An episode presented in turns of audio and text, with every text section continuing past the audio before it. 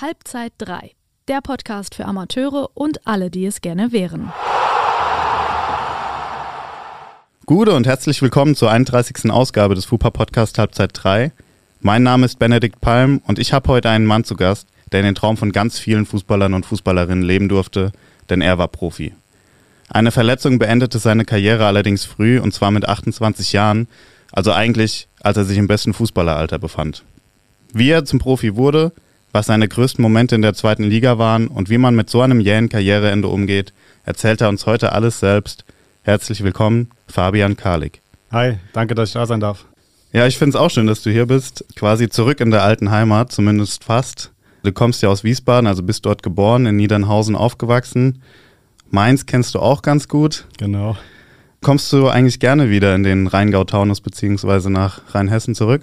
Ja, also für uns ist das jedes Mal wirklich wieder einfach nach Hause kommen, zurück zur Familie. Die Familie von meiner Frau wohnt auch unweit von dort, wo ich aufgewachsen bin. Also wir kommen nach Hause und die ganze Familie ist eigentlich da. Also ist immer wieder schön. Glaube ich. Ist ja auch schön hier, also im Generellen. Das kommt noch dazu, genau. Und ich habe es gerade angesprochen, Wiesbaden und Umgebung ist deine Heimat. Aber wir wollen natürlich noch ein paar mehr Details von dir wissen. Deswegen habe ich ein kleines Fragen-Quickfire an dich vorbereitet. Bist du bereit? Ich bin bereit. Wie alt bist du? 29. Mit wie vielen Jahren hast du zu kicken begonnen? Ich denke so mit drei, vier. Ach krass, das ist früh. das ist ziemlich früh. Und wo hast du deine ersten Schritte als Fußballer gemacht? Das war beim SV Niedernhausen. Wo bist du zur Schule gegangen? Beziehungsweise wo wissen wir jetzt, aber welche Schule war das? Die Grundschule war die Teistalschule in Niedernhausen und anschließend ging es auf der Elli Heuss Schule weiter in Wiesbaden. Die Eliteschule des Fußballs. Mittlerweile, damals sah es noch ein bisschen anders aus. Welche Position hast du immer gespielt? Ich war eigentlich Abwehrspieler, also gelernter Innenverteidiger. Später wurde es dann eher sogar ein Außenverteidiger, aber in der Abwehr hätte man mich, glaube ich, überall hinstellen können. Defensivspezialist. So kann man es sagen. Wie groß bist du? 1,80. Ja, für einen Innenverteidiger gar nicht so groß. Nee. Äh, wie kam es dann zu der Position? Das ist eigentlich entstanden, als ich damals in die U15 zu Mainz 05 gewechselt bin, also in meiner Jugend beim SV Niedernhausen, war ich eigentlich immer ein Sechser. Dann kam ich zu Mainz in die U15. Der Trainer damals, Paul Fass, hat, glaube ich, ein ganz gutes Händchen bewiesen, mich ein bisschen zurückzubeordern. Woran das jetzt genau lag, weiß ich ehrlich gesagt nicht. Vielleicht gab es einfach Sechser, die besser waren und hinten war noch eine Position frei, aber so wie es gekommen ist, hat sich glaube ich ganz gut entwickelt dann am Ende. Ja, das glaube ich auch. Dein Spitzname im Fußball? In Aue bin ich zum Foxer geworden. Was war vorher der Spitzname?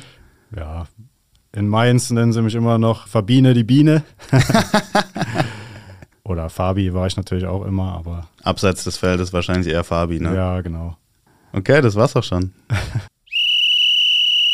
ja, liebe Hörerinnen und Hörer, ihr habt den Anpfiff zur ersten Halbzeit gehört. In der soll es um deinen Weg zum Profi gehen, Fabian.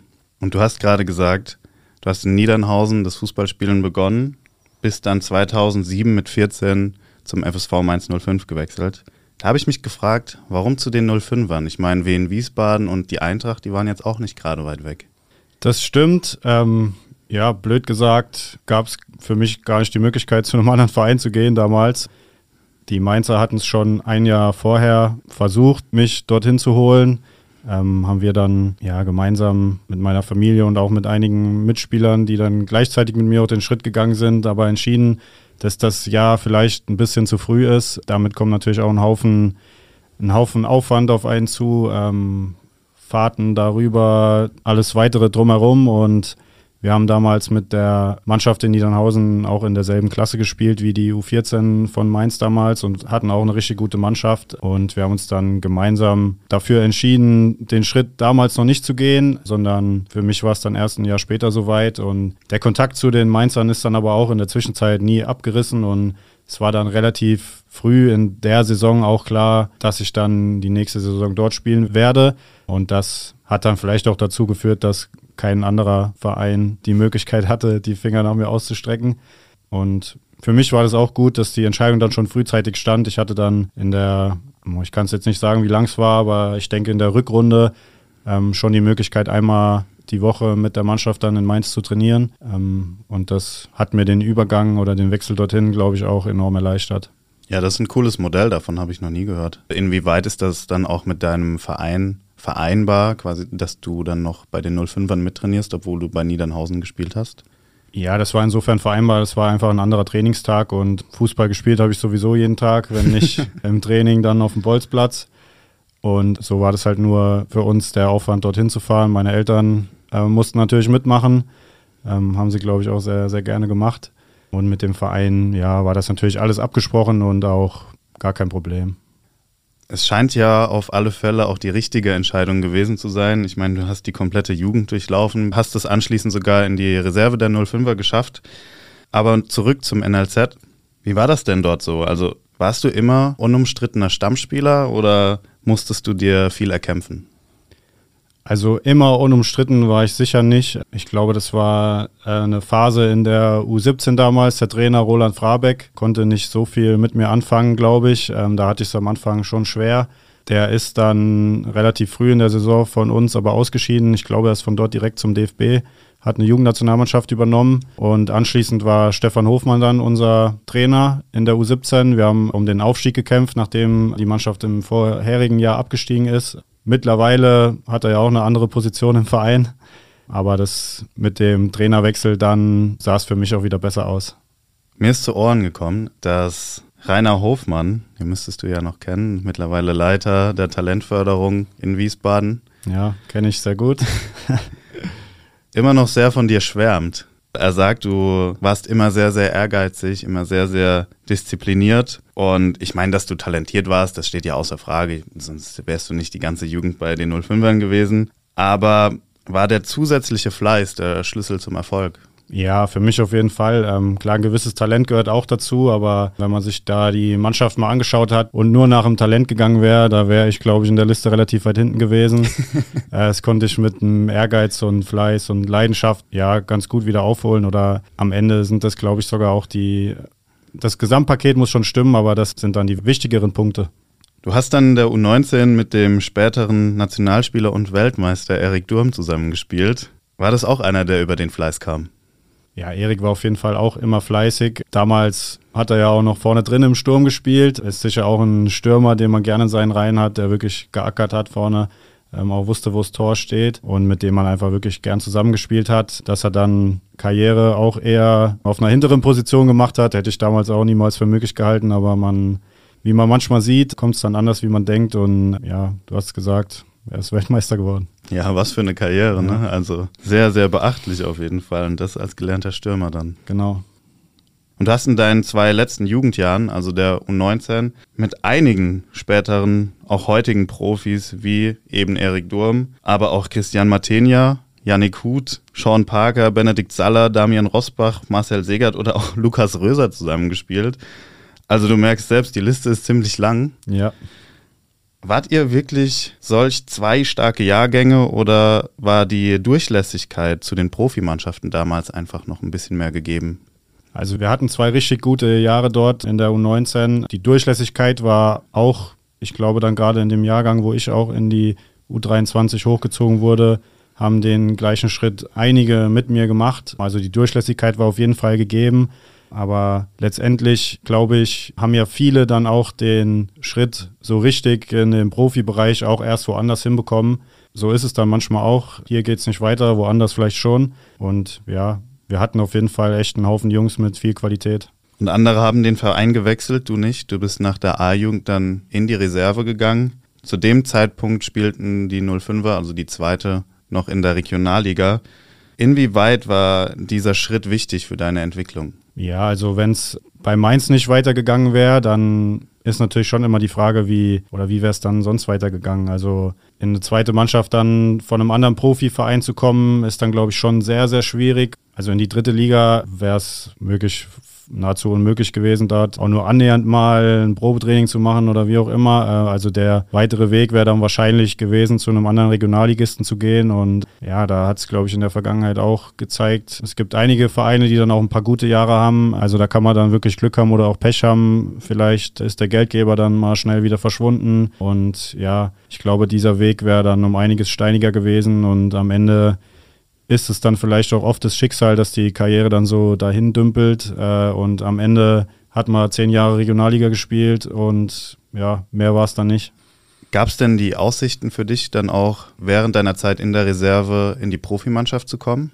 Ja, also der Draht war da auf jeden Fall immer recht kurz. Ich war auch schon, ich glaube sogar zu 19 Zeiten schon bei einigen Testspielen mit dabei und auch wirklich bei unzähligen Trainingslagern durfte ich mit den Profis mitfahren dann in den vier Jahren, die ich dort in der zweiten Mannschaft gespielt habe und hat es ja letztendlich auch einmal bei einem Bundesligaspiel auf die Bank geschafft. Hast vielleicht auch noch auf deinem Zettel stehen. Wäre gleich gekommen. Ja. und äh, ein zweites Mal bei einem Heimspiel war ich noch als 19. Mann dabei. Also viel gefehlt hat da wirklich nicht. Woran es am Ende lag, weiß ich auch nicht, aber irgendwann ist dann auch, ja, einfach mal gut, vielleicht was anderes zu sehen, woanders unterzukommen, ähm, auch einen gewissen Neustart dann zu haben. Und also ich war nicht weit weg und hatte auch immer das Gefühl, es könnte klappen, aber letztendlich, ja, hat es bei mir nicht ganz gereicht. Ja, es hat bei der ersten Mannschaft der Mainzer nicht gereicht, genau. aber 2014 gelang euch ja mit der Reserve der große Wurf. Ihr seid aufgestiegen in die dritte Liga und wart dann Profis. Genau. Wie hat sich das angefühlt? Ja, das war Wahnsinn für uns. Ähm, Im Jahr vorher in der Regionalliga hatten wir es eher damit zu tun, nicht abzusteigen.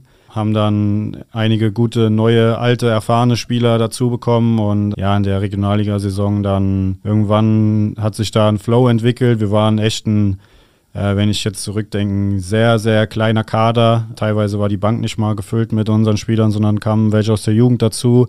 Aber ja, alle, die dabei waren, haben wirklich an einem Strang gezogen und alle in eine Richtung marschiert und irgendwann hat sich dann so ein Flow entwickelt und ja, die Relegation am Ende war dann wirklich Sahnehäubchen noch oben drauf. Das damit geschafft zu haben, ja, für uns, wie gesagt, alle auf einen Schlag zum Profi geworden. Ähm, dritte Liga, ganz andere Bühne, auch ja, ganz anders wahrgenommen von außen. Einfach für uns wirklich alle Gold wert gewesen damals. Ja, du sagst es, ihr seid durch die Relegation nach oben gegangen. Mit der Relegation hast du in deiner Karriere relativ gute Erfahrungen gemacht, aber ja. darauf kommen wir später noch zu sprechen. Du warst beim Aufstieg 21, also noch ziemlich jung. Wusstest du ab dem Zeitpunkt, dass es noch weiter nach oben gehen kann für dich? Oder wusstest ja. du das schon vorher? Man hofft es natürlich immer, aber dann der Schritt in die dritte Liga und dann auch mit der Zeit sich da reinzufinden und zu etablieren. Ähm, das ist also dritte Liga und Regionalliga. Äh, die Lücke ist dann schon ziemlich groß. Wenn man mal sieht, wie viele Vereine in der dritten Liga spielen und wie viele Spieler und Vereine es in den Regionalligen gibt, die diesen Schritt machen wollen. Das steht ja in keinem Verhältnis. Also da musst du schon wirklich herausragend gut sein, dass du diesen Schritt auch dann zu einem anderen Verein schaffen kannst. Bei uns war es, wie gesagt, echt pures Glück, dass wir das selbst geschafft haben und uns alle auf einen Schlag zum Profi gemacht haben. Und wie schnell ist es dir dann gelungen, dich an das Leistungsniveau dort zu gewöhnen? Ja, ich denke, das ging relativ schnell. Also die ersten paar Spiele waren da vielleicht schon nicht so das Gelbe vom Ei, wie man sich vielleicht vorstellt. Wenn ich mich jetzt dran zurückerinnere, äh, ich habe sogar die ersten zwei Spiele auf der rechten Außenbahn gemacht. äh, also da war nichts mit Abwehrspieler, hat mein Trainer dann aber relativ schnell äh, gemerkt, dass ich hinten vielleicht doch besser aufgehoben bin. Aber ich glaube, uns als Mannschaft ist es dann ja ganz gut gelungen, äh, uns da reinzufinden. Es war ja dann auch äh, bis zum letzten Spieltag eng, ähm, haben wir um die Klasse gekämpft, aber ja, wir waren relativ schnell drin in der Liga, sage ich mal. Ja, und du konntest dich dann auf dieser Drittliga-Bühne beweisen, weil 2016 kam dann der Wechsel zur Aue die aber im Jahr davor noch mit euch in der gleichen Liga waren. Also hast du quasi vorgespielt die ganze Zeit. Ja. Darum geht es dann aber gleich in der zweiten Halbzeit. Und jetzt kommen wir erstmal zum Elfmeter-Quiz.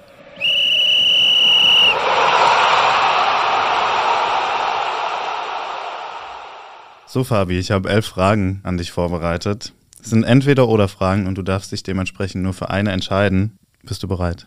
Jawohl. Lieber nur aufs eigene Talent setzen oder unentwegt hart an sich arbeiten? Ganz klar, hart an sich arbeiten. Wiesbaden oder Mainz? Das ist nicht ganz so einfach für mich, aber da bin ich dann doch eher bei Wiesbaden. Bist du früher eher mit dem Rad oder mit dem Auto zum Trainingsgelände gefahren? Ähm, ja, aufgrund der Distanz nach Mainz auf jeden Fall äh, mit dem Auto. In Aue hatte ich es nicht so weit, da habe ich dann teilweise äh, mein Moped genommen. Ah, ich habe ein Video gesehen. Ist, war das dein Moped, mit genau, dem du da angedüst kamst? Ah, ja, witzig. Rheingau-Taunus oder Erzgebirge? Auch nicht so einfach. Ähm, Rheingau-Taunus. dann doch eher Rot oder lila? lila. In Aue Bad Schlema wohnen oder nur spielen? Man kann da sicher auch schön wohnen, aber ähm, für uns war es dann doch eher, oder würde ich dann eher sagen, spielen, weil wir schon dann mittelfristig auch wieder hier in die Heimat zurück wollen. Drittliga-Aufstieg mit Mainz oder Relegationssieg zum Klassenerhalt 2018 mit Aue? Das waren beides sehr geile Erlebnisse, aber dann doch eher der Aufstieg in die dritte Liga, weil wir haben es eben besprochen, ohne den hätte es das andere vielleicht gar nicht erst gegeben. Lieber deine 85 Einsätze in der zweiten Liga oder nur die Hälfte der Einsätze, aber dafür in der ersten Liga? Da bin ich, denke ich, eher in der ersten Liga unterwegs. Was fühlt sich besser an? Tore verhindern oder selbst einen reinschweißen? Also für mich haben sich Tore verhindern genauso angefühlt wie selbst einen reinschweißen. Ist auch öfter passiert wie das andere. Aber da konnte ich mich genauso drüber freuen. Lass ich gelten. Alles klar. Fabino oder Foxer? Foxer. Mit dem jetzigen Wissensstand, wie deine Karriere verlaufen ist und welche Folgen auch das Ganze gesundheitlich nach sich gezogen hat, wenn du die Wahl hättest, würdest du dich nochmal für deine Profikarriere entscheiden oder lieber von vornherein einen anderen Berufsweg einschlagen? Absolut die Profikarriere. Perfekt, das war's auch schon. Du hast den Anpfiff zur zweiten Halbzeit gehört und in dieser geht's um deine Zeit in Aue und auch deine Verletzung. Du bist 2016 nach Aue gewechselt, ich habe es vorhin schon angesprochen. Und das war ganz gutes Timing, weil die sind in diesem Jahr in die zweite Liga aufgestiegen. Waren da noch andere Vereine eigentlich an dir dran? Also in dem Jahr vorher in der dritten Liga gab es auch mal ein Gespräch noch mit Sandhausen und in Würzburg war ich auch. Am Ende wäre da gar nichts draus geworden und ähm, Aue war dann, waren dann sozusagen die letzten, die auch gesagt haben, okay, dich wollen wir haben. ähm, hat mir die Entscheidung dann natürlich auch leicht gemacht, aber hat, hat auch die Folge gehabt, dass ich gegen Ende der Saison da auch einige Male daumendrückend vorm Fernseher saß, weil es bei denen ja auch auf den letzten Drücker sozusagen erst geschafft haben, aufzusteigen. Und damit war dann alles klar. Ich hatte dann schon auch noch nicht ganz verworfen, in Mainz zu bleiben, weil in dem Jahr war ich Kapitän von der Drittligamannschaft und wir hatten wirklich auch eine sehr, sehr gute Saison gespielt und ähm, da war dann schon noch ein bisschen im Hinterkopf, oben dran zu bleiben und vielleicht wäre mir das auch gelungen, wenn ich noch dort geblieben bin, ähm, vielleicht aber auch nicht. Äh, deswegen habe ich alles richtig gemacht, so wie ich es gemacht habe. Aber du sagst, du hast die Daumen gedrückt. Wärst du dann auch mit Aue in der dritten Liga geblieben, wenn das nicht geklappt hätte? Also unterschrieben war zu dem Zeitpunkt noch nichts und ich denke jetzt mal rückblickend würde ich sagen, wäre ich wahrscheinlich in Mainz geblieben. Hattest du Schwierigkeiten, dich an das Zweitliganiveau zu gewöhnen? Also ich glaube, an das Niveau gewöhnen war kein großes Problem. Hat es ja gesagt, die sind ja sozusagen genau mit mir, haben das Jahr vorher dritte Liga gespielt, sind dann aufgestiegen. Das heißt, ja, da waren jetzt auch keine gestandenen Zweitligaspieler dabei, wie es vielleicht in anderen Vereinen dann der Fall gewesen wäre. Was allerdings schon ein bisschen problematisch war, mich da ja persönlich irgendwie reinzufinden. Ähm, alles, was das Sportliche nicht betrifft. Es war auch für mich das erste Mal dann ähm, ganz weit weg, woanders zu sein. Auch am Anfang ein bisschen schwierig mit der Wohnungssuche, habe dann ein paar Wochen da in der Ferienwohnung überbrückt. Es war dann auch nicht so ganz optimal. Ähm, und dann kam natürlich noch dazu, die Mannschaft, die aufgestiegen ist, die ist ja nahezu komplett beisammen geblieben. Einige wenige sind gegangen, einige wenige sind gekommen. Und das war natürlich schon ein sehr eingeschworener Haufen und eine sehr eingespielte Mannschaft auch, ähm, was jetzt gar nicht bedeuten soll, dass die Jungs mir es nicht einfach gemacht haben, ähm, mich da auch wohlzufühlen. Also es waren wirklich überragende Jungs dabei, aber ja, ich glaube, die Aufstiegsmannschaft hatte der Trainer auch noch sehr lange im Kopf und die hatten dann schon einiges an Kredit und ehe der mal verspielt war, war dann auch die Zeit vom Trainer abgelaufen. Man muss auch sagen, die erste Saison in der zweiten Liga, die verlief erwartungsgemäß holprig, zumindest am Anfang. Nach der Derby-Niederlage gegen Dresden in der Rückrunde verkündete der damalige Trainer Pavel Dotschew sein Aus und kurz darauf mit ein paar Interimsstationen dann dazwischen, übernahm der heutige Trainer des amtierenden DFB-Pokalsiegers. Damals war er allerdings noch ein unbeschriebenes Blatt. Es war Domenico Tedesco. Unter dem bist du jede Partie über die kompletten 90 Minuten gegangen. Wie war das, unter ihm zu spielen? Also er hat irgendwie von Anfang an geschafft, aus unserer Mannschaft wirklich alles rauszuholen, was drinsteckt, taktisch und auch die mannschaftliche Geschlossenheit. Also er hat es wirklich geschafft, das Maximum aus uns rauszuholen und das war auch notwendig, um es überhaupt noch irgendwie zu schaffen. Ich glaube, zur Winterpause standen wir da mit 13 Punkten oder so ungefähr und zum Schluss war es dann auch der letzte Spieltag, der erst entschieden hat, wo wir selbst unser Spiel verloren haben, aber die anderen glücklicherweise auch. Also das war auch wirklich eine überragende Zeit für uns damals. Und du sprichst nicht nur eure Leistung an, was ihr geschafft habt, sondern auch dann, was Tedesco quasi aus euch rausgeholt hat. Konnte man damals schon absehen, dass er so eine steile Trainerkarriere dann hinlegen wird? Also es war sicher abzusehen, dass er die Treppe noch ein bisschen nach oben klettert, ähm, aber so ein steiler Anstieg hat von uns, denke ich, auch keiner kommen sehen von den Spielern und wir wären auch sicher alle sehr, sehr gerne mit ihm mal in eine komplette Saison gegangen, auch mit Vorbereitung, weil das wäre sicher auch nochmal, wenn der Trainer dann noch Zeit hat, seine Ideen uns mitzugeben und das alles auch dann bis ins Detail zu trainieren. Da wäre sicher noch einiges an Luft nach oben gewesen. Er hat ja mit uns dann letztendlich alles im Schnelldurchlauf irgendwie reingekloppt, sage ich jetzt mal. Aber ja, also dass der mal ein großer Trainer werden kann, das hat man definitiv gesehen. Im Jahr darauf wurde er dann direkt Vizemeister bei Schalke. Auch nicht so ganz verkehrt. ja, auch nicht so verkehrt. Aber vorher hat er mit euch die Klasse gehalten. Und im Jahr darauf habt ihr das nochmal geschafft, zwar mit einem anderen Trainer, aber den Klassenerhalt habt ihr euch im Endeffekt dann trotzdem gesichert aber nicht über den regulären Ligabetrieb, sondern über die Relegation. Ihr habt sie gewonnen und du konntest sogar einen Assist beisteuern, habe ich gesehen. Und als wäre das nicht schon genug, ist mir zu Ohren gekommen, dass du sogar im Vorfeld als Scout tätig warst. Das musst du jetzt mal ein bisschen weiter ausführen. Erzähl mal. Dadurch, dass ich gesperrt war für das letzte Spiel, hat mich mein Trainer Hannes Drews damals schon zusammen mit einem anderen Spieler, der gesperrt gewesen ist, gebeten, dass wir doch vielleicht schon mal nach Karlsruhe fahren könnten und uns den potenziellen Relegationsgegner anschauen. Ach krass. Ja, zusammen mit meinem Mitspieler, der damals, also Dennis Kempe, ähm, ist ja auch in Wiesbaden vielleicht ein bisschen heimisch geworden, weiß ich nicht, aber hat auf jeden Fall jetzt schon äh, ein paar Saisons hier auf dem Buckel und er stammt ja aus Karlsruhe und habe ich bei mit ihm zusammen sind wir hingefahren, habe dort auf der Couch gepennt, anschließend haben wir das Spiel dort gesehen am nächsten Tag und ja, habe ihn dann auf einem kleinen DIN A4-Zettel meine Gedanken ein bisschen zusammengeschrieben. Und fand ich dann auch ziemlich cool, als ich es dann in seiner Analyse oder Gegnervorstellung ein bisschen wiedergefunden habe, was ich ihm so gesagt habe. Aber ja, so geht es halt auch in Aue. Da muss dann schon mal der Spieler als Scout mit einspringen. Ja, hast deine Sache ja gut gemacht anscheinend. Habe ich überragend gemacht, würde ich behaupten. Du hast die Relegation jetzt live miterlebt. Zweimal sogar. Zweimal sehr positiv. Was macht so eine Relegation mit einem selbst und mit dem Team im Generellen? Also diese Relegation, ähm, die löst auf jeden Fall wirklich sehr viel Stress aus. Und es ist dann auch, glaube ich, sehr wichtig, dass man in den Spielen dazwischen ein bisschen runterkommt. Und ich kann mich daran erinnern, wir haben damals in der Aufstiegsrelegation mit Mainz zur dritten Liga wirklich sehr wenig auf dem Platz trainiert. Es waren immer sehr, sehr kurze Einheiten, aber wir haben sehr viel Zeit mit der Videoanalyse verbracht äh, und haben den Gegner dort bis ins Kleinste auseinandergenommen. Und ähm, das hat uns dann, glaube ich, auch einen riesen Vorteil im Rückspiel verschafft. Ja, aber das sind so Spiele, äh, ja, alles oder nichts. Und da geht es letztendlich nur darum, wer behält den kühleren Kopf. Und ja, ich bin froh, dass es mir zweimal mit meinen Mannschaften gelungen ist, weil es schon wirklich, ja, der Stress ist da schon wirklich sehr hoch und die Anspannung und der Druck, es ist mit einem normalen Spiel überhaupt nicht zu vergleichen. Auch das Mediale außenrum wird natürlich nochmal anders aufgefasst. Alle schauen auf das eine Spiel.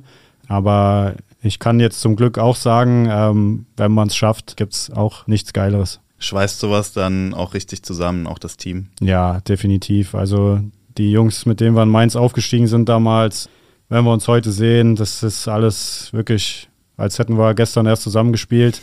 Das sind so Verbindungen, die, glaube ich, die normale Saison so nicht zustande bringt. Eure Saison, in der ihr Siebter wurdet, das war die Saison 18-19. In dieser hast du dann noch 27 Partien absolviert, also eine ganz normale Spielzeit erlebt. In der Folgespielzeit waren es nur noch neun Einsätze. Das letzte Spiel, das du in dieser Saison gemacht hast, das war gegen Nürnberg am 18. Oktober 2019. Was du zu diesem Zeitpunkt selbst wahrscheinlich noch nicht gewusst hast, es war dein letzter Einsatz als Profi. Erzähl mal, was ist da passiert? Hast es ja gerade gesagt, das letzte Spiel war im Oktober, war übrigens ein sehr geiles Spiel, wo du es jetzt gesagt hast, hättest du ruhig sagen können, wie es ausgegangen ist.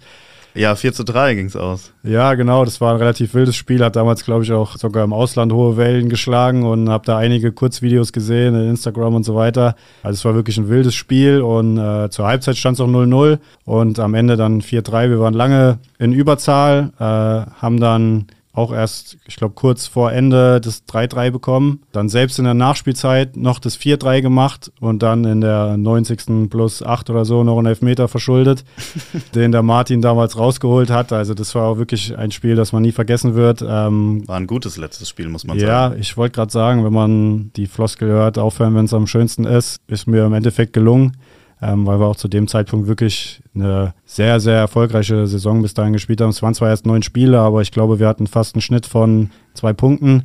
Ähm, also waren sogar noch mit vorne drin in der Spitzengruppe. Ja, und wie gesagt, war das letzte Spiel. Danach An Weihnachten sah es schon, sah es dann anders aus. Sah es anders aus. Aber erzähl mal, wie kam es denn zu deiner Verletzung?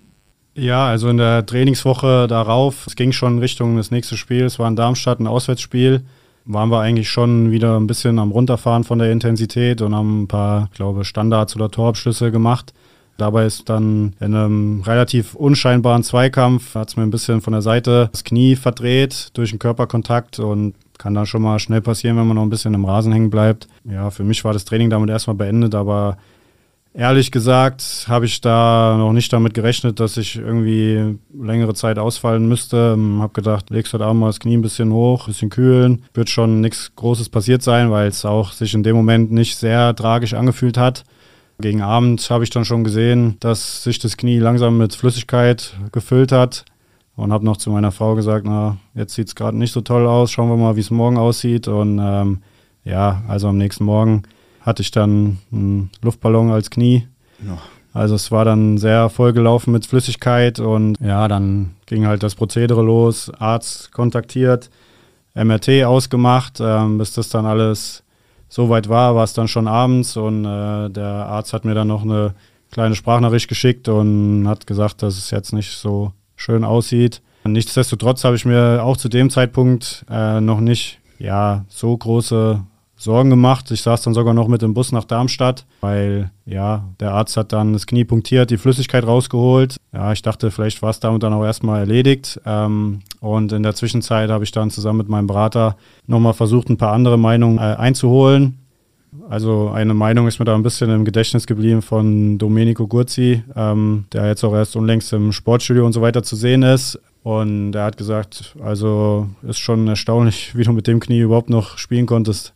Also es sah wohl dann schon schlimmer aus und hatte dann zur Folge, dass ich dann ähm, erstmal aus dem Training ausgeschieden bin und auch nochmal zu einem anderen Facharzt gefahren bin, damals nach Straubing zum Professor Angele. Ins Sportopädikum ist auch eine richtig, richtig gute Adresse und er ist auch, was dann Knorpelschäden angeht, auch schon, hat er auch schon einiges erlebt im Fußball und einige Auszeichnungen auch und so weiter. Also ist dann schon eine Koryphäe auf dem Gebiet. Der hat sich dann auch mein Knie angeschaut, hat auch nochmal ein bisschen genauer hinter die Kulissen geguckt und sich die Beinachse und so weiter angeschaut. Und äh, ja, da gab es auch einen Moment, äh, den werde ich mit meiner Frau sicher auch nicht vergessen. Ähm, er hat sich meine MRT-Bilder angeschaut und hat mir erzählt, was alles kaputt ist oder was nicht so aussehen soll, äh, aussieht, wie es aussehen soll. Und hatte mich dann anschließend noch zum Röntgen geschickt, um eben die Beinachse zu kontrollieren, ob da alles in Ordnung ist oder ob man das eventuell auch korrigieren müsste. Ja, und in der Zeit habe ich da gesessen, habe gewartet, bis ich zum Röntgen aufgerufen werde und habe gedacht, was mache ich mit meinem Knie? Da geht ja gar nichts mehr. Fußball spielen kannst du absolut vergessen. Ähm, und als er sich dann die Röntgenbilder noch angeschaut hat, ja, und mir dann auch erklärt hat, wie man an die ganze Sache jetzt rangehen kann, dass es sicher ähm, sehr langwierig wird, aber dass die Chancen schon auch gut stehen, dass das Knie wieder funktioniert, war meine Stimmung dann schon wieder ein bisschen besser, aber gleichzeitig war einem dann auch bewusst, Knorpelschaden ist ja auch im Fußball jetzt nicht so unbedingt gang und gäbe, sage ich mal, wie ein Kreuzbandriss, dass man danach dann wieder auf dem Platz steht. Ähm, und es war dann schon klar, dass es eine relativ lange Geschichte wird. Nichtsdestotrotz sind wir da mit einem Gefühl nach Hause gefahren, dass der Arzt auf jeden Fall ja, einen sehr guten Eindruck auf mich gemacht hat und dass man das Knie auch wieder hinkriegen kann. Deswegen war ich da schon noch relativ optimistisch gestimmt. Was stand dir nach dieser Diagnose dann bevor? Also OP, Reha nehme ich mal an. Ja, genau. Also es wird dann bei mir eine Knorpelzelltransplantation vorgenommen. Und ein bisschen problematisch war damals noch die Terminfindung, weil das relativ knapp vor Weihnachten war und man muss ja dann noch zwei Termine finden, die zusammenpassen. Deswegen es ist dann letztendlich so geworden, dass ich erst im äh, Januar operiert wurde. Also ich hatte dann noch einiges an Zeit zu überbrücken mit Physiotherapie dann trotzdem gemacht, ein bisschen auch schon vorbereitende Maßnahmen, ein äh, paar Stabi-Übungen. Da habe ich dann einiges an Zeit noch investiert und ansonsten ja musste ich einige Zeit noch warten, bis dann, bis es überhaupt losging. Und diese ganze Prozedur, nenne ich es jetzt mal, zog sich bis zu deiner Verkündung des Karriereendes über gut zwei Jahre. Wie oft gab es Hoffnungsmomente in der Zwischenzeit? Wie oft gab es Rückschläge? Also Hoffnungsmomente gab es eigentlich ziemlich viele. Also ich habe auch relativ kontinuierlich zwar sehr kleine Fortschritte gemacht, aber Fortschritte gemacht. Also es ging eigentlich immer ein bisschen mehr. Es gab erstmal relativ wenig Probleme. Also, um das nochmal vielleicht kurz zu erwähnen, also die Heilungszeit ist schon sehr langwierig. Also ich war erstmal gut drei Monate auf Krücken unterwegs. In der Zeit war ich dann auch mit meiner Frau wieder hier in Niedernhausen in der Heimat und habe dann auch die erste Zeit der Reha ähm, in Mombach absolviert. Die Jungs, die auch zu meiner Zeit damals mit äh, 05 zusammengearbeitet haben, die ich auch schon aus einer vorherigen Verletzung kannte, also hatte ich da einen ganz guten Draht noch hin und ähm, war da auch wirklich sehr gut aufgehoben und die haben sehr gut gearbeitet mit mir. Und ja, wie gesagt, es ging dann aber mit sehr kleinen Fortschritten sehr, sehr langsam. Ja, die erste größere Kontrolle gab es dann nach so einem Dreivierteljahr. Also es war dann Mitte September, glaube ich, wo dann der Arzt nochmal reingeschaut hat mit einem MRT in mein Knie und da dann schon gesehen hat, also der Knorpel an sich ist erstmal gut, ist soweit angewachsen, gut verheilt. Allerdings hatte sich dann durch die Reha, durch die OP, keiner weiß es, ein Knochenödem gebildet, was mich dann auch erstmal eine Zeit lang noch ein bisschen ausgebremst hat. Ich dachte, zu dem Zeitpunkt, also ich war zu der Kontrolle nochmal unten in Straubing und bin dann anschließend direkt zwei Wochen dort auch in der Nähe geblieben in Donaustauf im Reha-Zentrum vom Klaus Eder. Ist ja sicher auch einigen Fußballern ein Begriff. Und habe gedacht, da könnte ich so meine ersten Schritte Richtung sportartspezifisches Training machen auf dem Platz mit dem Ball. Ja, durch dieses Knochenödem war das dann erstmal nicht möglich. Also ging die Reha erstmal so weiter wie bis dahin viel im Kraftraum, viel Stabi. Fahrradfahren ging schon gut, darüber konnte ich ein bisschen was für die Kondition machen. Ja, und nach den zwei Wochen bin ich dann wieder nach Aue gekommen. Hatte auch den Hintergrund, dass meine Frau schwanger war und äh, Dezember Termin und da natürlich schon einige Frauenarzttermine mehr auf dem Programm standen und wir dann auch uns mal langsam wieder bei uns in der Wohnung ja einrichten wollten und da alles auch für die Geburt und für die Zeit danach vorbereiten. Und Bedeutet, du hast deine restliche Reha dann in Aue, in Obhut des Vereins weitergeführt. Aber hatten die überhaupt die nötigen Mittel, um so eine komplexe Verletzung zu behandeln bzw. zu begleiten? Ja, die Zeit in Aue mit der Reha war dann schon schwierig, ehrlich gesagt. Also der kleine Verein, sage ich jetzt einfach mal, hatte da einfach nicht die Infrastruktur an der Hand, mich da richtig zu unterstützen. Vielleicht ist es mittlerweile anders. Ich hoffe, es ist anders, aber für mich war es auf jeden Fall relativ schwierig. Also ich hatte ich musste quasi alles ja auch ein Stück weit selbst organisieren. Ähm, das war am Anfang auch erstmal kein Problem. Also ich hatte dann auch gute Physiotherapeuten an der Hand.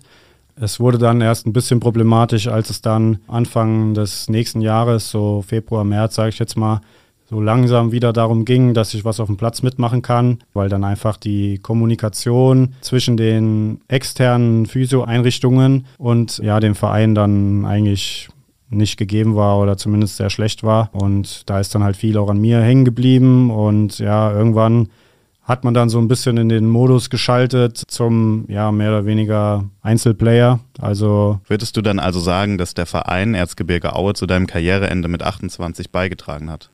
Also das würde ich definitiv nicht sagen. Ähm, aber ich glaube, ich kann auch sagen, wenn es geklappt hätte, hätten sie auch relativ wenig damit zu tun gehabt. Als du dein Karriereende dann selbst mit einem ziemlich emotionalen Post auf Facebook und Instagram verkündet hast, gab es einen Satz, der mir wirklich ziemlich hängen geblieben ist. Und zwar meintest du, du hättest deine Profikarriere mit deiner Gesundheit bezahlt. Wann kam dir denn die Erkenntnis, dass es nicht weitergeht? Ja, die Erkenntnis kam, eigentlich war das so ein bisschen ein schleichender Prozess. Also ich war dann auch ähm, zum Ende hin, also wo es dann wieder losgehen sollte, relativ engmaschig in der Kontrolle bei meinem Arzt und es war dann, glaube ich, April, wo ich dann auch nochmal bei ihm war und er dann auch schon die Problematik mit dem Ödem kannten wir ja, nur irgendwann hat sich das dann auch noch so weit ausgeweitet, dass ich an der Stelle, wo das Ödem war, also auch gar nicht die eigentliche Verletzung, dann auch noch einen Knorpelschaden gebildet hat, wie auch immer das funktioniert. Also ich hatte damals dann schon auch im Hinterkopf, dass mein Knie ja nicht mehr so prickelnd ist, sage ich mal, oder wie neu. Und nichtsdestotrotz hat mein Arzt aber auch gesagt, es ist jetzt nicht so schlimm, dass du es nicht versuchen kannst. Und deswegen habe ich dann auch für mich irgendwann gesagt, ich versuche jetzt einfach alles, was geht. Habe dann auch mit dem Verein und der BG zusammen, die ja dann auch da mit im Boot saßen die ganze Zeit, weil das ja, ja als Arbeitsunfall die dann eben auch die Kostenträger für die ganze Sache sind, hatten wir uns dann auf eine Wiedereingliederung über die Sommerpause hinweg verständigt. Und ja, der Verein hatte dann in, in der Zeit die Möglichkeit, sage ich mal, dass sie insoweit abgesichert sind, dass ich noch Krankengeld von der BG erhalte und auch über die BG dann versichert bin. Und sie hätten sich im Prinzip noch äh, einige Zeit anschauen können und gucken können, wie sich entwickelt. Gleichzeitig sind auch schon lange ja, Vertragsgespräche gelaufen oder auch nicht gelaufen. Man hat mir es zumindest so suggeriert, dass der Verein auch schon früh gesagt hat, ähm, wir geben dir gerne einen neuen Vertrag und dann kannst du in Ruhe deine Reha machen.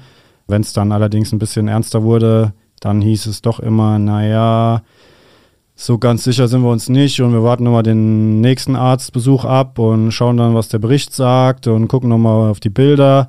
Und ja, das war dann für mich letztendlich äh, auch kein schönes Ende äh, beim Verein, weil, also ich hätte sicher damit leben können, wenn man es mir auch so gesagt hätte, du, ja, es könnte schon äh, kritisch werden jetzt mit der mit der Zeit, äh, die es dann gedauert hat, ist sicher die Skepsis auch immer gewachsen. Und was man auch wirklich dazu sagen muss, ähm, so eine Verletzung ist ja alles andere als Alltag im Fußball oder generell auch diese Behandlungsmethode. Ich bin froh, dass ich es so habe machen lassen und dass das auch alles so durchgegangen ist. Aber letztendlich hatte niemand Erfahrungswerte, wie lange das denn dauert oder ob es nochmal was wird. Und je länger es dann gedauert hat, habe ich dann leider auch feststellen müssen, dass sich einige Leute da ein Urteil gebildet haben, die es vielleicht besser nicht hätten machen sollen, weil sie einfach keine Ahnung davon haben. Und ja, dann wurde es im Prinzip am Ende auch so ein bisschen ja, war das dann so ein Pfeilchen um meine Gesundheit in den Gesprächen. Wurde dann immer wieder gesagt, naja, das wird doch schwierig und wir wissen nicht, ob es klappt und dann ist das Risiko zu groß und ja,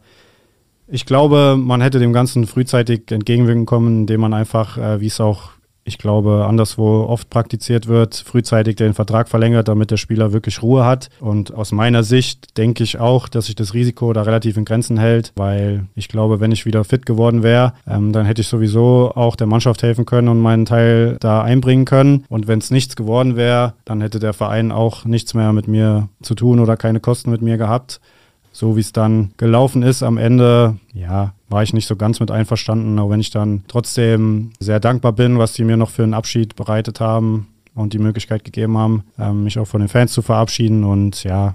Aber man muss ja dann in dem konkreten Fall schon sagen, dass die wirtschaftlichen Interessen des Vereins die zwischenmenschlichen deutlich überwogen haben, oder? Ja, absolut. Es war natürlich auch gerade schwierig mit Corona. Das war, glaube ich, noch, ja, durfte keiner ins Stadion kommen und planen war sowieso schwierig. Also da war schon alles, was die Ausgaben vom Verein angeht, glaube ich, wurde da schon sehr genau hingeschaut. Aber letztendlich ging es ja dann gar nicht um die Zahlen bei mir, sondern es war dann halt, wie gesagt, die Gesundheit wurde dann immer vorgeschoben und ja, hat dann dazu geführt, dass ich letztendlich gar nicht die Zeit und die Ruhe hatte, um es vielleicht auch dann zu schaffen am Ende, was aber auch nicht nur am Verein lag, das muss ich auch sagen, sondern irgendwann sagt dann auch die Berufsgenossenschaft, ja, ähnlich wie die Krankenkasse dann, wir zahlen jetzt auch nicht für immer Krankengeld für dich, entweder geht es mal weiter oder es geht nicht weiter und ja, deswegen ist mir dann am Ende vielleicht auch einfach ein bisschen die Zeit weggelaufen, aber ja, mit dem dass ich es im Hinterkopf hatte, dass mein Knie jetzt auch nicht mehr so schön aussieht, war das jetzt sowieso auch die bessere Entscheidung äh, für mich, dass ich mein Knie nochmal habe operieren lassen und jetzt zwar schon mit einigen Einschränkungen, aber dann hoffentlich doch ganz gut noch ein paar Jahre mein Knie benutzen kann. Benutzen kann, genau. Ja. Nachdem du selbst dein Karriereende verkündet hast mit diesem Post, von dem wir vorhin gesprochen haben, wurdest du aber auch nochmal ganz offiziell vom Verein verabschiedet im Rahmen des Heimspiels gegen den HSV im letzten Jahr. Und es gibt da eine Videoaufnahme, die wirklich sehr, sehr bewegend, sehr rührend ist. Man sieht nur, wie du auf Krücken der Kurve entgegenhumpelst, wie die ganze Kurve klatscht, aufsteht, deinen Namen skandiert. Also wirklich sehr, sehr bewegende Bilder, ein sehr, sehr bewegendes Video. Was ich mich da gefragt habe, ist, wie war denn deine Beziehung überhaupt zu den Fans? Also du scheinst da ja wirklich bleibenden Eindruck hinterlassen zu haben. Ja, also hast ja gerade schon angesprochen, also dieser Tag hat es, glaube ich, wirklich verdeutlicht. Also für mich ist es auch sehr emotional, wenn ich das sehe oder auch nur dran denke, was die da nochmal für mich auf die Beine gestellt haben. Und ja, hat einfach nochmal gezeigt, wie es schon all die Jahre vorher war. Es gab, also ich habe wirklich nie kritische Stimmen aus dem Fanlager mir gegenüber gehört. Es waren alle immer ja begeistert von mir und haben mich unterstützt und es hat mir auch die ganze Zeit in der Verletzung dann natürlich Kraft gegeben. Immer wieder gesagt, Mensch, wenn du da wärst und äh, so Geschichten. Also es war schon wirklich herausragend und die haben es, glaube ich, einfach dann ja wertgeschätzt, dass ich ich habe mich nie in den Vordergrund gedrängt oder wie auch immer, aber wenn ich halt das Trikot anhatte, dann habe ich auch mein letztes Hemd dafür gegeben. Also das haben sie, glaube ich, dann einfach am Ende auch ja, mir da nochmal zeigen wollen und ist ihnen auch sehr gut gelungen. Also das Video werde ich mir noch einige Male anschauen. Glaube ich. Die eigene Karriere mit 28 zu beenden, das muss ja eine unglaublich schwere Entscheidung gewesen sein. Wobei man natürlich dazu sagen muss, dass die bei dir nicht ganz freiwillig getroffen wurde, aber dennoch, von heute auf morgen bricht dir quasi dein komplettes finanzielles Standbein weg, was dich ja auch für die nächsten Jahre hätte absichern sollen. Als du das realisiert hast, was ging da in dir vor und wie geht man im Generellen mit so einer Situation, mit so einer Entscheidung um?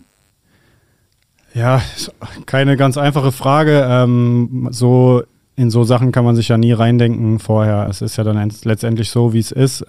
Also Einmal muss ich dazu sagen, ganz weggebrochen ist es dann auch nicht. Also ich bin jetzt nicht komplett ohne Einkommen da gestanden. Die Berufsgenossenschaft, die ja auch während der Zeit meiner Verletzung Krankengeld gezahlt hat, die kommen ja jetzt auch im Moment für mich ja für eine Ausbildungsmaßnahme auf und bezahlen mir in der Zeit auch ein ganz normales Gehalt. Also für uns als Familie ist das schon gut, aber ja, nichtsdestotrotz war mir das schon auch relativ früh bewusst, ja, dass wenn man so einen Vertrag unterschreibt und sieht die Zahlen, da kriegt man relativ schnell große Augen oder es kann zumindest passieren. Aber mir war auch bewusst, dass das relativ schnell vorbei sein kann. Ähm, und deswegen hatte ich auch das Glück, dass ich damals zu Beginn meiner Karriere, auch als ich noch sehr verletzungsfrei zum Glück war, dahingehend auch gut beraten wurde und auch eine finanzielle Absicherung für den Fall vereinbart habe. Der hat mich über die Jahre natürlich auch einen Haufen Geld gekostet, weil das Risiko als Fußballer ja dann schon ein bisschen größer ist wie als Otto Normalverbraucher. Aber wie gesagt, ich war sehr, sehr gut beraten und ja, sehe das jetzt auch so ein bisschen als Mission, meine Erfahrungen in dem Bereich weiterzugeben. Auch dann im beruflichen Sinne? Genau, also ich habe jetzt im März eine Ausbildung angefangen zum Kaufmann für Versicherungen und Finanzen mit dem Schwerpunkt auf den Finanzbereich bei der Deutschen Vermögensberatung, wo ich dann auch schon seit einigen Jahren Kunde bin und auch schon in der Zeit meiner Verletzung, wo ich die Reha in Mainz gemacht habe, auch schon dahingehend, dass ich wusste, Knorpelschaden schafft jetzt nicht jeder wieder auf den Platz. Da die Zeit schon mal genutzt und ein bisschen tiefer in die Materie mit reingeschaut mit meinem Kumpel, dem Luca Pilling, ist vielleicht auch dem einen oder anderen Namen. Wir sind da gerne immer bereit, ein paar Teams mit Trikots zu unterstützen und auch immer auf der Suche. Vielleicht findet sich bei der Gelegenheit ja auch noch jemanden. Also in Zukunft werden ein paar Mannschaften mit seinen Trikots rumlaufen und die haben mir da eben die Chance gegeben, ja mal reinzuschnuppern und äh, das hat jetzt mir den Übergang auch extrem erleichtert und die BG war dann auch froh, dass ich relativ schnell was gefunden habe, dass sich dieser Prozess nicht auch noch lange hinzieht. Und ich bin in dem Bereich jetzt auf jeden Fall auch sehr motiviert und freue mich auf die Zukunft einfach. Bedeutet das aber auch, dass man dich im Fußballgeschäft so schnell nicht mehr wiedersehen wird? Also als Fußballer ja sowieso nicht, aber auch in keiner anderen Tätigkeit? Also stand jetzt auf jeden Fall nicht. Sag niemals nie, aber ja, ich will jetzt auch nicht sagen, ich habe mit dem Fußball abgeschlossen, aber also aktuell habe ich da wirklich überhaupt gar keine Bestrebung und mir fehlt da auch wirklich gar nichts. Also es wird eher nicht so sein, dass ich nochmal irgendwas im Fußball mache. Okay. Eine abschließende Frage habe ich noch an dich man merkt ja, dass dir der Verein Erzgebirge Aue nach wie vor sehr am Herzen liegt und vor allem auch die Fans und das Drumherum. Wie sehr schmerzt es dich dann jetzt zu sehen, dass dieser Verein ab der kommenden Saison wieder drittklassig spielen wird? Ja, es ist natürlich schon, ähm, also auch der Schritt von der zweiten in die dritte Liga dann zurück bedeutet ja für so einen Verein immer echt sehr große Probleme. Einiges an Einnahmen, die wegfallen. Automatisch sind immer relativ viele Verträge damit nichtig.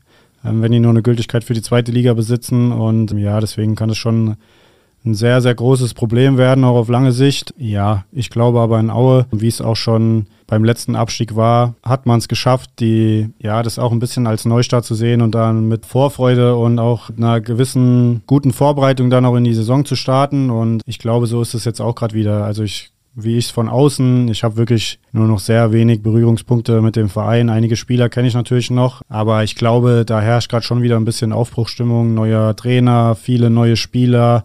Qualitativ kann ich da auch relativ wenig zu sagen, weil ich so gut wie keinen mehr kenne, der dort bald aufläuft. Einige Säulen sind sicher noch da. Martin Mengel, Diman Nazarov, Philipp Riese aktuell, zu denen ich auch noch einen guten Draht habe. Aber ja, ich hoffe natürlich schon, dass der Verein es auch schnell wieder Richtung Aufstieg schaffen kann. Allerdings ist die dritte Liga da. Also ich glaube, es gibt jedes Jahr einige Vereine, die das gerne schaffen würden. Einige von denen landen dann auch immer am anderen Tabellenende. Ich glaube, das ist dann auch mal schnell passiert, weil dann in der dritten Liga die Belastung auch nochmal eine andere ist. Es gibt viel mehr Spiele. Dazu kommen noch ja, der Landespokal, wo dann sicher, wenn man da sich durchsetzt, auch nochmal ein paar Spiele kommen und halt eine neu zusammengewürfelte Mannschaft jetzt in Aue. Also ich hoffe, dass die die Kurve kriegen und auch so ein bisschen ähm, in der Saison einen Flow entwickeln, den es da glaube ich auch schon braucht und nicht in eine Negativspirale irgendwie reinkommen. Und mittlerweile das Stadion wurde ausgebaut, also es ist wirklich, die Menschen stehen hinter dem Verein, es ist wirklich alles bereit für die zweite Liga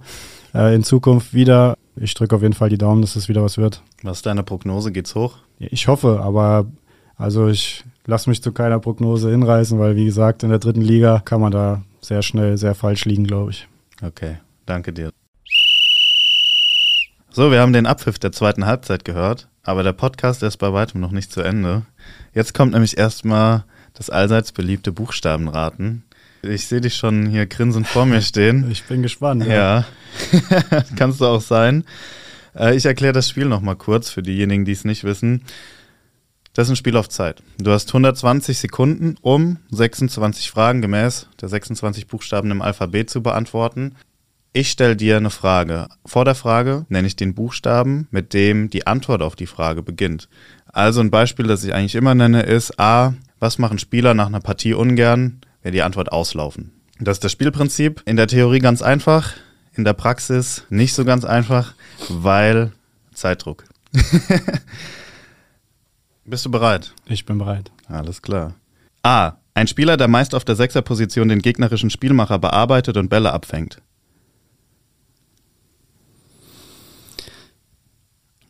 Abräumer. Richtig. B. So bezeichnet man einen Schuss, der sehr hoch und mit einer starken Krümmung zum Mitspieler oder ins Tor fliegt. Bananenflanke. Falsch. C. Ehemaliger deutscher Nationalspieler mit brasilianischen Wurzeln.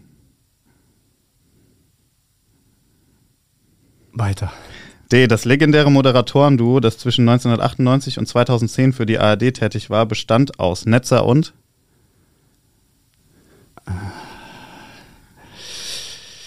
Äh, weiter. E. Welches tierische Nahrungsmittel forderte Oliver Kahn während eines Interviews von seinen Ah, ja. Mannschaftskollegen richtig? F. Sie stürmen oft unerwünscht auf den Platz, um Fotos mit den Spielern zu machen. Flitzer. Richtig. G. Ehemaliger russischer Trikotsponsor von Schalke. Gazprom. Ja. H. Wenn ein Joker ein Tor erzielt, so bewies der Trainer mit der Einwechslung ein Gutes. Händchen. Ja. I. Wechseln Fußballer in die Premier League, so wechseln sie umgangssprachlich auf die. Insel. Ja. J. Besonders talentierte Jugendfußballer bezeichnet man nicht nur als Rohdiamanten, sondern auch als. Juwelen. Ja. K. Wenn man seine Kopfballstärke verbessern wollte, so trainierte man früher oft am. Kopfballpendel. Ja. L. Gewinnt ein Spieler ein Kopfballduell, so hatte er während dieser Aktion die. Lufthoheit. Ja. M. Wie nennt man die Fans in Kostümen, die ihre Teams in jedem Spiel anfeuern? Maskottchen. Ja. N. Ein Synonym fürs Tore schießen, das an einen Teil des Tores angelehnt ist. Netzen. Ja. O. Ort in der griechischen Mythologie, in den man als legendäre Spieler auch im Fußball aufsteigen kann. Olympia. Falsch. P. Hat man in einer Saison das europaweit schönste Tor erzielt, so erhält man welchen Award? Weiter. Q. Die Bayern gewannen in der Saison 1920 vier Titel und holten somit das? Quadruppel. Richtig. R. Thomas Müller bekam aufgrund seiner einzigartigen Eigenschaft, das Spiel zu lesen und zu antizipieren, den Spitznamen. Oh, weiter. S. Der Spitzname von Michael Zorc lautet wie? Weiter. T. Von der deutschen Nationalmannschaft behauptet man, sie sei eine. Die Mannschaft. Falsch und die Zeit ist rum. So, Fabi. Bis bis T gekommen bedeutet 20 gestellte Fragen. 13 konntest du richtig beantworten. 7 wusstest du entweder nicht oder waren falsch. Eigentlich wollte ich B auch nicht zählen lassen. Die Frage lautete, B, so bezeichnet man einen Schuss, der sehr hoch und mit einer starken Krümmung zum Mitspieler oder ins Tor fliegt. Ich wollte eigentlich Bogenlampe wissen, aber Bananenflanke, muss ich sagen, das Passt trifft auch zu. gut, ja, das trifft auch, auch. zu. Deswegen lasse ich das zählen. Aber dann C, wusstest du nicht, ehemaliger deutscher Nationalspieler mit brasilianischen Wurzeln. Fällt dir dir ein? Ja, ich habe das Bild vor Augen, aber auf dem- Kakao. Ja, logisch. D, das legendäre Moderatorenduo, das zwischen 1998 und 2010 für die ARD tätig war, bestand aus Netzer und Bei D, ich hing die ganze Zeit bei Dahlmann, aber der ist es ja nicht. ja, wird gerne mal verwechselt, Delling. Ja. E war richtig, F auch, ja, da hattest du einen Run danach. Dann war erst wieder O falsch. Ort der griechischen Mythologie, in den man als legendärer Spieler auch im Fußball aufsteigen kann. Du hast Olympia gesagt, du hättest I und A weglassen Ach, in müssen. den Olymp. Ja, es war der gut. Olymp. P hat man in einer Saison das europaweit schönste Tor erzielt. So erhält man welchen Award? Pokal. Pushkash Award. Okay. Habe ich nichts mit zu tun von dem. er, Thomas Müller, bekam aufgrund seiner einzigartigen Eigenschaft, das Spiel zu lesen und zu antizipieren, den Spitznamen Raumdeuter. Hast du noch nie gehört? nee. Ah, das ist natürlich Hast ärgerlich. echt- Hast du ein paar schöne Fragen ausgedacht? Ja, es wird schwierig. Mal, wie viele Spiele ich jetzt schon hinter Ja. mir habe. Ich will mich ja natürlich auch nicht wiederholen. Aber erst hätte man wissen können. Der Spitzname von Michael Zorg lautet wie? Das musst du mir sagen. Susi. Susi Zorg. War alles vor meiner Zeit. Und T von der deutschen Nationalmannschaft behauptet man, sie sei eine Turniermannschaft. Ach ja. Da hing ich auch die ganze Zeit beim Team, Ja, aber das hat ja auch nicht auf die Frage gepasst. ich sag's dir. Wenn man da eine Druck Antwort schon mal im Kopf hat, dann kommst Ja. du so schnell nicht von weg. ja, ich weiß. Ich sag's dir. Das ist die Drucksituation wie jedes Mal. 13 richtige. Die Fragen waren relativ lang heute, deswegen ist das Ergebnis ein bisschen verzerrt und du konntest gar nicht so weit kommen. Aber 13 bedeutet trotzdem leider den letzten Platz aktuell. Ja, kann ich mit leben. Okay, sehr gut. Mehr wollte ich nicht.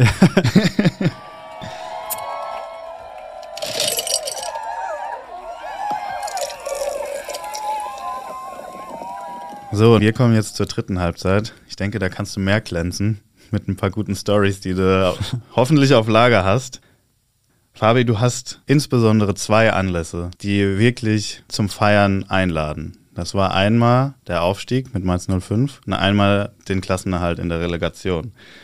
Fangen wir mal mit dem Drittliga-Aufstieg an. Dass danach ein paar Bierchen geflossen sind, ich meine, das sollte ja selbstverständlich sein. Ja. Aber wer war da denn das größte Feierbiest? Uff, das ist gar nicht so einfach, jemanden herauszuheben. Also wir sind dann auf jeden Fall alle geschlossen, saßen wir im Flieger danach nach Mallorca.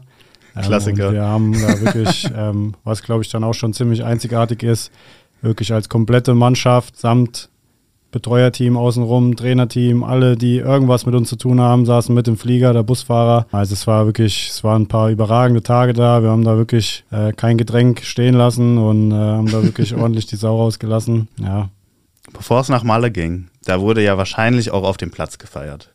Und man kennt die ganzen Szenen, vor allem in der PK mit den Bierduschen und sowas. Hast du das auch erlebt? Gab es ein paar Bierduschen? Hast du verteilt und hast du welche kassiert?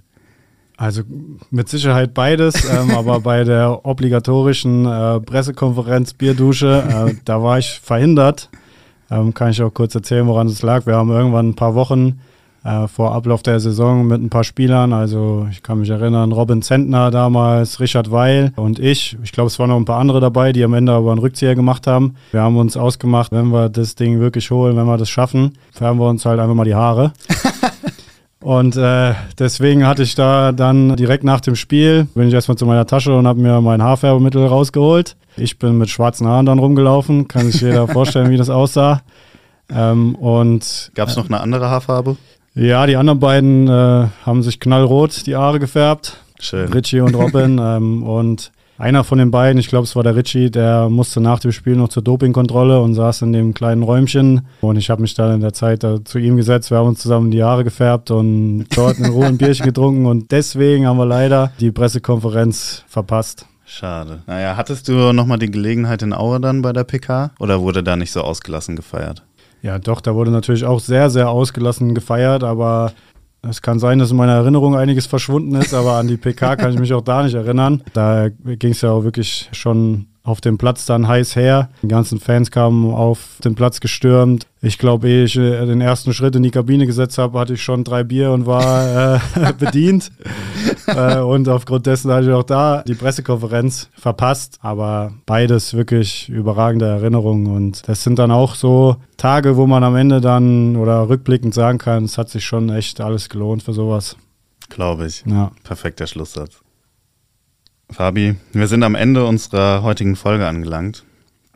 Ich bedanke mich sehr bei dir, nicht nur dafür, dass du uns deinen Werdegang so genau schildern konntest und von deinen schönen Erinnerungen aus deiner Profizeit berichtet hast, sondern auch, dass du Einblicke in die wirklich schweren Zeiten deiner Laufbahn geliefert hast und letztendlich dann auch von deinem Karriereende erzählt hast.